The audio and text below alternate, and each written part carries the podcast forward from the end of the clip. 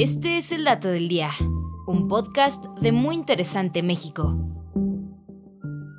Y hoy nos preguntamos, ¿la miopía podría ser la nueva pandemia del siglo XXI?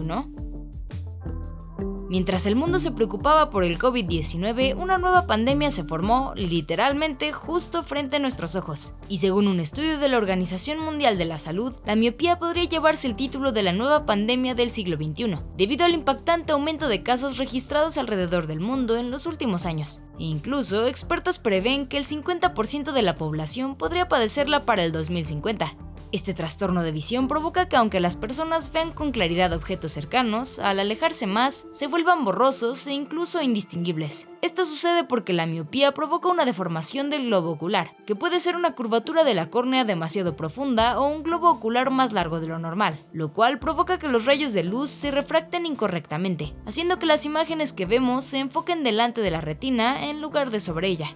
Y aunque solemos culpar a la tecnología como la responsable de este trastorno, lo cierto es que este aumento en casos de miopía se debe a que el aislamiento traído por el nuevo coronavirus provocó que las personas pasaran más tiempo en interiores y mucho menos tiempo en contacto con la luz del día al aire libre. De hecho, el aislamiento aumentó los casos de varias patologías oculares, pues los rayos del sol son indispensables para la salud ocular, ya que estos generan la liberación de dopamina en la retina necesaria para evitar que el globo ocular se alargue, por lo que la ausencia de estos afecta bastante la visión y salud ocular en general. Claro que si bien la genética también juega un papel importante en el desarrollo de la miopía, existen cuidados simples para prevenir su avance como mantener los ojos hidratados, no forzar la vista, regular el brillo de los dispositivos electrónicos y aumentar las actividades al aire libre.